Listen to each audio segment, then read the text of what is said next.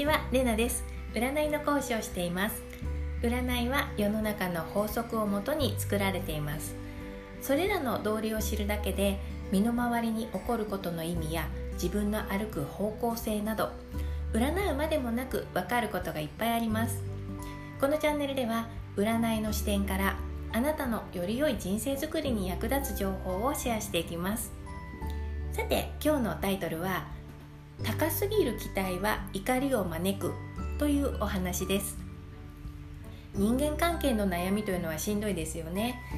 うまくいってない相手のいる場所一緒にいる時間芋づる式にいろいろなことが憂鬱になってしまいます。こじれた関係を修復するよりもこじらせない方が簡単なのかもしれないなとよく感じます。私も相手にイラッとしたりカチンときたりそういう気持ちを抑えてやり過ごすのは得意ではありません。どうすればいいのかとよく考えています。そんな時にはそもそもどうして気に入らない現象が起こっているのかを考えるようにしています。それは相手に期待をしているからこれに尽きるのではないかなと感じています。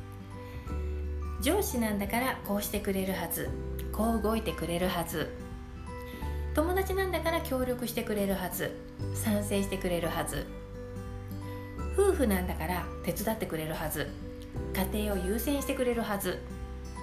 こんな風に期待を持って相手と接していることが多々あるのではないかなと思います。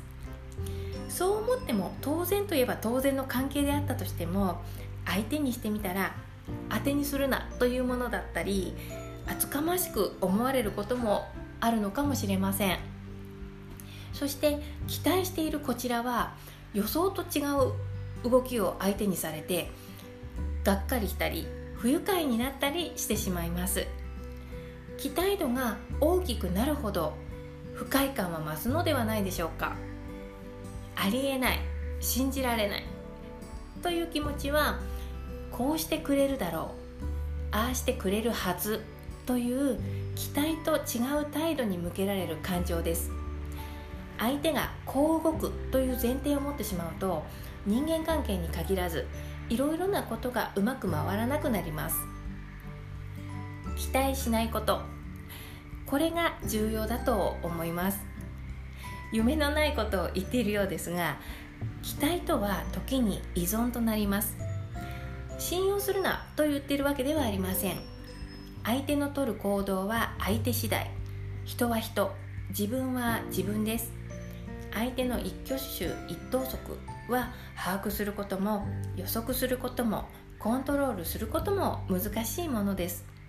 期待と違って当然なのでありえないと怒ったり悲しんだりするのも一人相撲みたいで余計イライラしてしまいます。人にイライラしたらその時はその現象に対して過度の期待を寄せていなかったかどうかひとまず振り返るように私はしています。